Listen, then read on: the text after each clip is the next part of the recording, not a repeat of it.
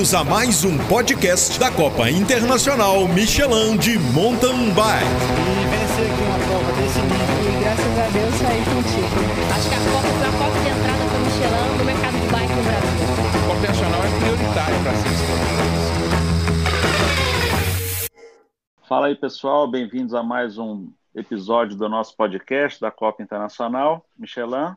E hoje nossa convidada é a Lauren, que é atleta esse ano de 2021 da Sub-23 e da equipe Groove. E, e vamos falar um pouco mais com ela sobre as expectativas, sobre sua carreira. Obrigado, Lauren, por nos receber. É um prazer estar aqui com você, viu? Eu que agradeço, é um prazer pelo convite. E a gente vai bater um papo aqui muito legal. Vamos lá. Bom, para a gente começar, Lauren, é, você é de onde? Você mora onde? Como é que. De onde você está no Brasil, assim, para as pessoas te conhecerem? Eu sou de Catalão, Goiás, Goiânia, aqui perto da divisa de Minas. Moro bem perto de Minas Gerais.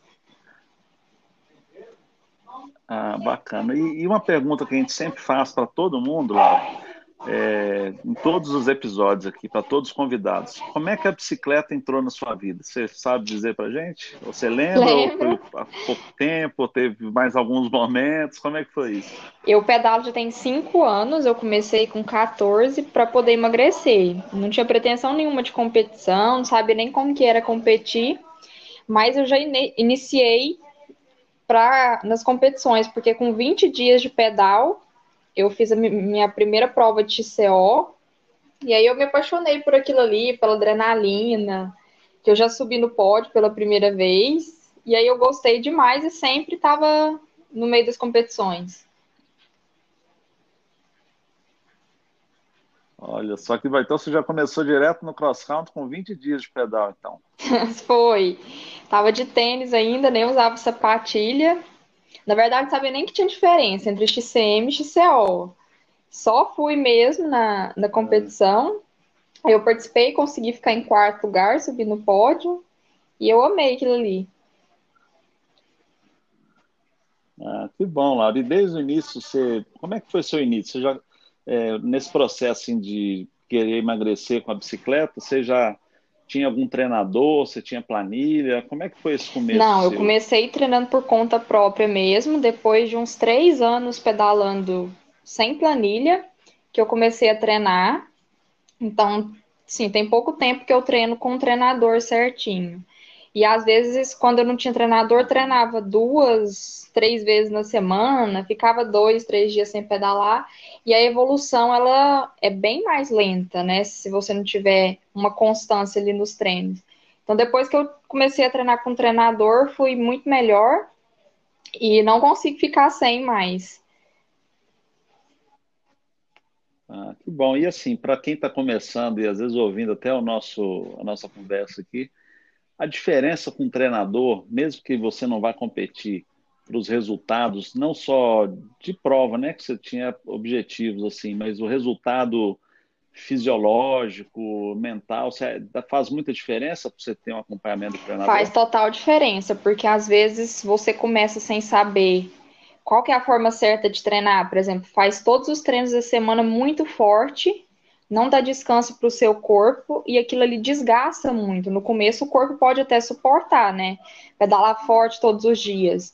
Mas se a gente não tiver um acompanhamento para saber que em um dia você tem que fazer certo estímulo, no outro dia você tem que colocar o seu corpo para descansar, né? Aquele descanso em movimento que a gente chama de regenerativo. Então a gente tem que saber dosar. Num dia fazer a força da forma certa, no outro dia fazer é, um regenerativo, enfim, é tudo muito bem planejado e tem vários objetivos de planilha. Tem objetivo para competição, tanto competição XCO e XCM, tem para quem quer emagrecer, para quem quer só ter evolução assim sem competição também. É muito importante para quem quer pedalar bem conseguir é, começar a fazer uma planilha. Aí, tá vendo que bom. Então, para quem está ouvindo aí quer começar, gente, vale a pena pegar um treinador, né, um, um professor, um profissional para fazer isso. E aí, depois que você começou com essas planilhas, é, mesmo antes do treinador, você continuou competindo depois do primeiro pódio ou depois você parou e voltou a competir de novo? Como é que foi essa questão da competição aí com você? Continuei, como eu disse, eu comecei muito cedo, com 15, 20 dias já fiz a minha primeira competição. No outro mês já tinha uma prova aqui na região, eu fui de novo. Praticamente no meu primeiro ano eu fazia uma prova por mês. E aí depois eu embalei e eram umas 20 provas por ano. Hoje eu acredito que eu já tenha participado de mais de 100, 100 provas e o ano passado foi bem difícil por conta da pandemia. Uhum. É difícil para todo mundo, né? O ano passado é, nós tivemos Araxá, que foi a última prova que a gente fez no início do ano uma semana depois parou tudo e a gente que nem é atleta, a gente sentiu falta demais, imagino você. É muito né? difícil, porque a minha última prova importante mesmo foi a Copa, a gente nem imaginava, né? Tava todo mundo reunido em Araxá, uma semana é. depois já começou a pandemia. É. Ô, ô Laura, e outra coisa que, uma outra coisa, você fala, nós falamos da Copa de Araxá, né? É, uma outra pergunta que a gente sempre faz para todo mundo: qual que você tá, você correu? Tá, qual que foi a primeira vez que você foi na Copa Internacional? Primeira vez que eu fui foi em 2017. Eu ainda era, é. na verdade, nem tinha juvenil ainda, sub sub 19, sabe? Que era, era no sábado, uhum. eu corri na sub 19. Acho que eu tinha uns 15 anos ainda, tava no comecinho. Nossa, e eu fiquei apaixonada pela estrutura da prova, pela organização, porque era algo totalmente diferente das provas regionais que eu via por aqui. E depois todas as etapas. Ah, que bom. E nesse período que você está conosco, qual foi o momento inesquecível assim, que, que te marcou, mais de um, né? Sei lá, seu momento alegre ou triste, sei lá, o que, que te marcou nesse tempo que você está Foi conosco? a etapa de Ouro Preto, em 2019, que eu consegui ser campeã da etapa. Assim, eu tive um tombo muito feio lá na pista, que era uma pista muito técnica, né, cheia de pedra. Aí eu caí, quebrei o selim e consegui completar a prova com o selim bambo, não, não dava nem para sentar. E aí eu consegui ganhar a etapa. Foi muito importante para mim. Oh, que legal. E aquela, aquela pista realmente era Ela muito é muito difícil, né? dura, né? muito técnica. Nossa, mãe. É, tinha muita subida, muito trecho de descida. E na descida não dá para descansar porque é muito técnico, tem que manter muita tensão e as subidas também eram muito duras. É, com certeza, aquela pista uhum. era muito dura, né? E, e assim, falando um pouco sobre sobre a equipe, né? Depois que você, voltando um pouco, depois que você pegou seu treinador, é, quanto que você entrou na Groove, assim? É, você está desde quando na equipe? Eu entrei na Groove já tem dois anos, eu estou partindo para o meu terceiro, uhum. e realmente a Copa Internacional foi crucial nesse ponto, porque foi onde a Groove conseguiu me ver, né, onde a gente tem maior visibilidade das equipes, e aí, depois do meu primeiro ano participando de todas as etapas, que foi na, no meu primeiro ano de júnior, aí eu consegui entrar na Groove no próximo. E a partir do momento que eu entrei na Groove, eu fui campeã da Copa também, de todas, não de todas as etapas, mas do, do ano. Eu fui a campeã final. E foi muito importante também para minha carreira esses títulos. Ah, que bom, e eu fico feliz. E, e depois que você entrou para a Groove, é, aí seria um outro passo, vamos dizer, que você, você treinava sem, sem acompanhamento, depois com planilha. E quando você teve uma equipe, o que, que mudou mais assim no seu rendimento, no sua performance? Né? O que, que você te, teria a dizer sobre, sobre ter uma equipe assim te acompanhando? Então, o que mudou muito para mim foi na questão de equipamento, principalmente porque Antes da Groove eu tinha uma bike de alumínio, não não era muito bem equipada, então chegava nas provas eu sofria muito. E aí depois da Groove que eu fui ter minha primeira bike de carbono. E uma coisa muito importante também é a estrutura e o apoio durante a prova. Antes eu chegava na Copa, tinha que procurar um lugar para poder aquecer, às vezes não achava, tinha que aquecer ele mesmo no, em volta, né, do, da estrutura. Não tinha apoio também, que o apoio é muito importante durante a prova. Eu digo assim, questão de apoio mecânico, né? É, apoio com água, enfim. É, a estrutura também para a gente poder ficar, as tendas, tanto antes da prova quanto depois. Então, a única coisa que a gente precisa preocupar mesmo quando a gente tem uma equipe é largar e fazer força. Porque antes era muito difícil, tinha que procurar alguma coisa para. Alguma, barraca para deixar as coisas, porque eu sempre ia para as provas sozinha. Então não tinha ninguém para poder me acompanhar e também não tinha nenhuma equipe para me dar suporte. Então isso foi muito importante para mim para poder entrar na Groove. Ah, que bacana. E, e, a Groove tem outros atletas muito experientes, né? Como Leandro Donizete, e como é que é esse relacionamento, em algum momento, o Dudu, né? Como é que é esse relacionamento seu com esses outros atletas bem mais experientes? Ele, existe uma troca de experiência, que também acho que isso é importante também, né? Em algum momento que você treina junto com eles, como é que funciona? Sim, existe, principalmente quando a gente vai nessas provas que a gente se encontra, que é muito difícil encontrar em outras, né? Porque a gente sempre mora muito longe. E aí, sempre que a gente vai nessas provas, consegue fazer um reconhecimento junto. Na última etapa de Araxá mesmo, eu dei uma volta lá com o Leandro, ele me ensinou muita coisa, né? Ali na, na parte do das pedras, ele me ensinou a passar em tudo. E é muito importante a gente ter esse contato, que eu sempre digo assim, a gente nunca é grande demais para não aprender nada e nem tão pequeno para não ensinar. Então eu sempre aprendo muito com eles e espero poder passar alguma coisa de mim também. Ah, que bom, eu fico feliz, viu? A gente tem até um. Esse ano seria o projeto, a gente começou lá em Araxá com, com treinadores e atletas experientes, com clínicas dentro da, de cada competição, justamente para ver uhum. essa troca, né? Que, que, nem todo mundo é privilegiado como você para ter um, atletas experientes, né? Então, é, a gente fez a. Né, nós vamos fazer essa clínica esse ano, se Deus quiser, para dar tudo certo para as pessoas aprenderem a, a, se comportar em alguns trechos técnicos, né? Que o conhecimento, é, a, a, gente pensa, né? Que o conhecimento traz a segurança para você não ter nenhum acidente, para você se comportar melhor e ser mais rápido na prova, né? Então, esse intercâmbio é muito importante. É né? muito importante, porque tem uns obstáculos, e uma coisa bem legal também é que sempre que tem um obstáculo muito difícil, vocês fazem o, o desvio, né?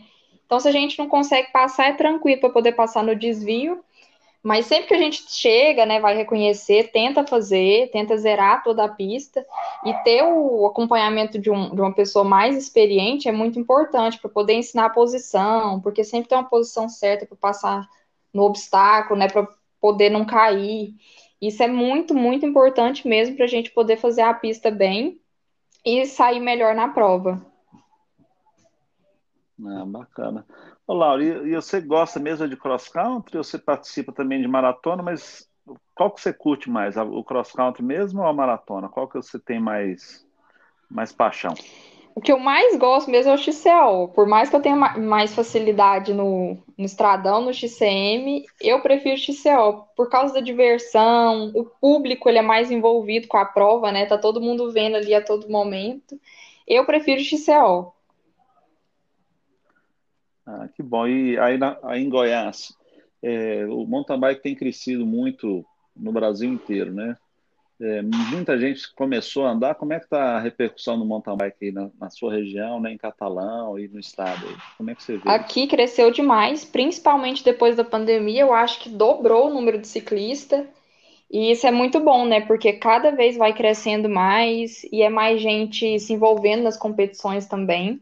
No ano passado, a gente conseguiu bater o número recorde de meninas aqui na, nas provas da região, e é muito importante, principalmente para a nossa categoria, né? Ah, com certeza. Eu não sei se você ficou sabendo, lá na, nós fizemos um teste lá em Carandaí, lá na fazenda nossa, lá do centro de treinamento nosso, no Campeonato Mineiro no final do ano. Do, do protocolo da Covid, que nós vamos repetir agora em Congonhas na final de 2020, nós fizemos uma largada só de mulheres. Eu não sei se acompanhou a repercussão que isso deu. É, você chegou a ver alguma Sim, coisa? Sim, eu vi, vi as meninas postando. E é muito importante, sempre que a gente tentou pedir alguma coisa para você também, você sempre está disposto a ouvir, né? Eu lembro quando as meninas pediram da categoria, vocês abraçaram a causa, isso é muito importante para a gente ter o um crescimento feminino, né? Porque é difícil ter participante nas provas. E quando os organizadores abraçam as propostas da gente, a sugestão, isso é muito bom. É, foi muito legal, viu? Essa, essa ideia lá. Foi tão legal chegar no final da prova e as meninas falando assim, gente, eu corri sem pressão nenhuma, não tinha ninguém é, apertando, pedindo passagem, abre, abre, sabe? Uhum. É porque às vezes a, a, velocidade às vezes dos homens é, é diferente, é maior né? do que a das mulheres, é diferente uma da outra, né? E eu vi um relato também, acho que foi da Marina, que é uma atleta lá de Patos. É, ela vendo que a, a Ercília ficou uma hora, a Ercília Najara ganhou a prova, né? Foi campeã mineira e, e ele é de elite. Aí a Ercília chegou num trecho de single track atrás de umas atletas é, de outras categorias bem mais lentas. Falou, olha, eu tô, eu tô atrás de você, quando der eu vou passar pela esquerda, pela direita, enfim. Aí ela combinou e esperou o momento certo passar. Se fosse um homem, ele estava apertando, estava empurrando, né? Assim, nem todos são assim, evidentemente, né? Uhum. Mas muitas vezes a, a, competitividade nos homens é bem maior do que nas mulheres. Então, eu achei muito legal esses relatos assim, não. Isso é, é verdade, porque às vezes chega a atrapalhar assim no momento da prova, porque principalmente CO, né? Porque não tem, tem lugar que não dá para ultrapassar.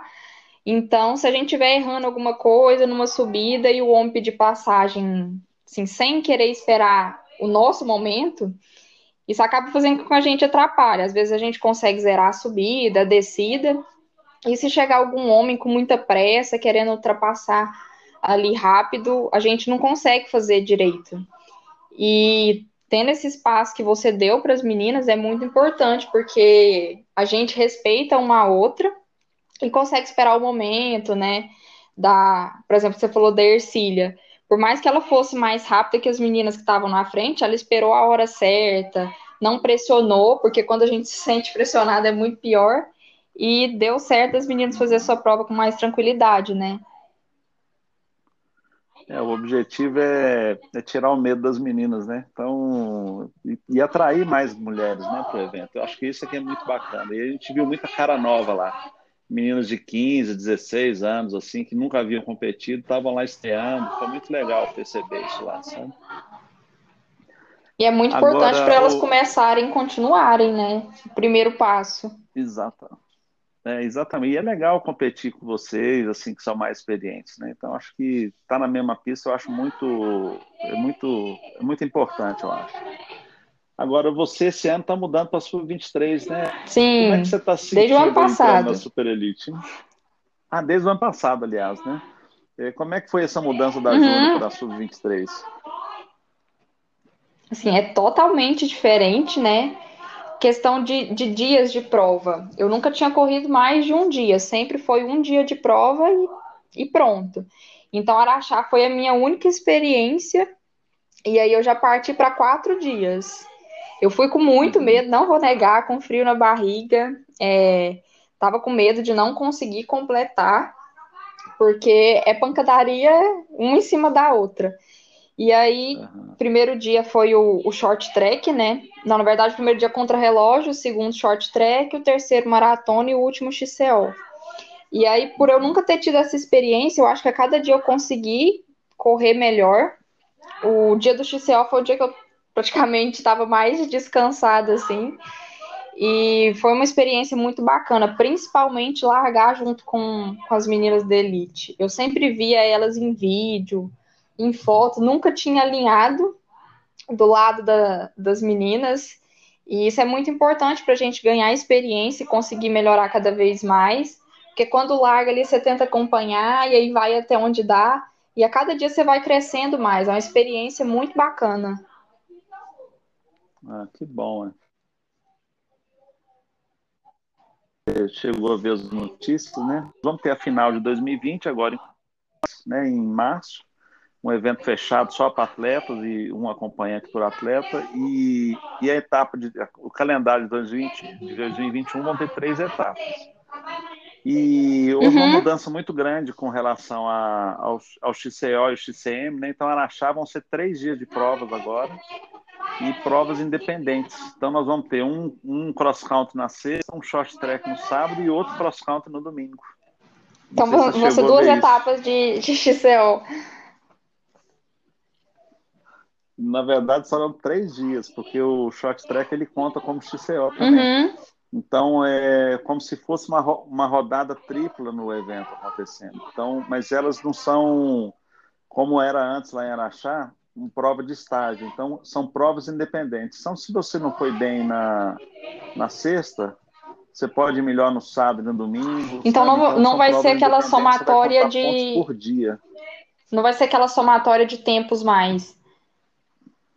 De todos os dias. Não vai ser. Isso, não, essa regra mudou. Esse tipo de prova, que agora o estágio, que soma os, os tempos, é, passou a contar pontos somente para o ranking mundial de maratona.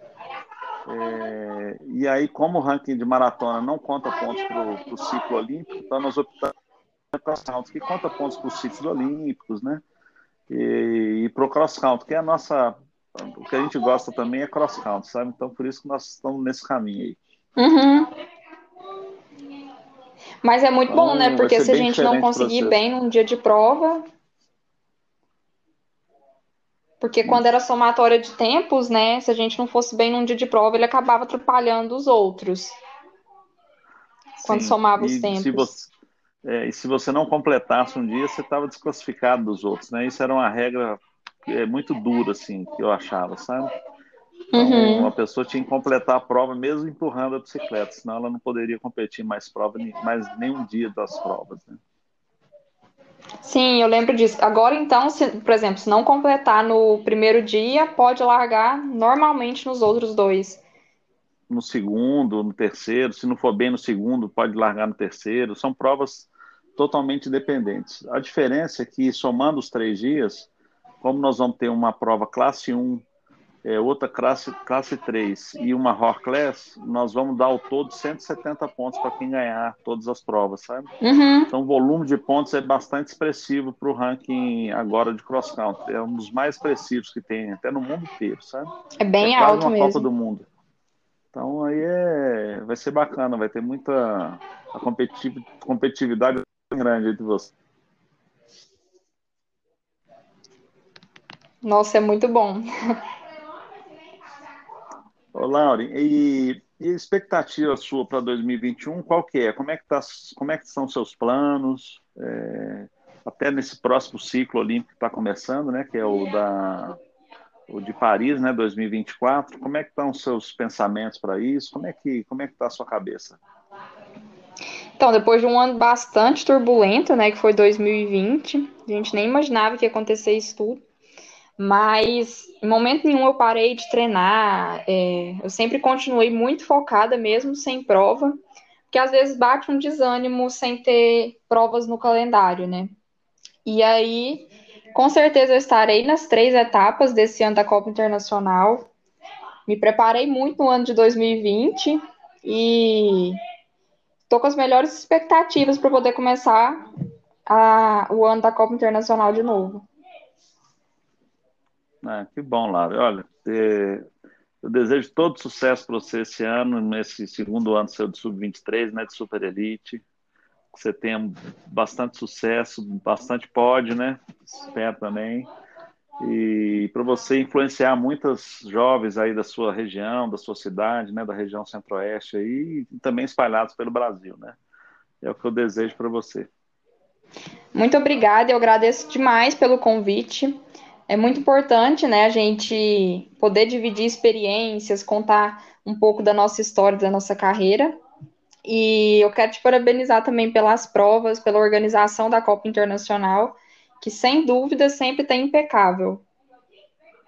Obrigado, Laura. A gente faz o, o que a gente pode, né? O melhor e, e realmente são muitos anos de, de estrada, né? São 26 anos fazendo prova, então nós aprendemos um pouco. A equipe nossa é muito boa, graças a Deus, a gente tem uma turma muito bacana, muito comprometida, sabe?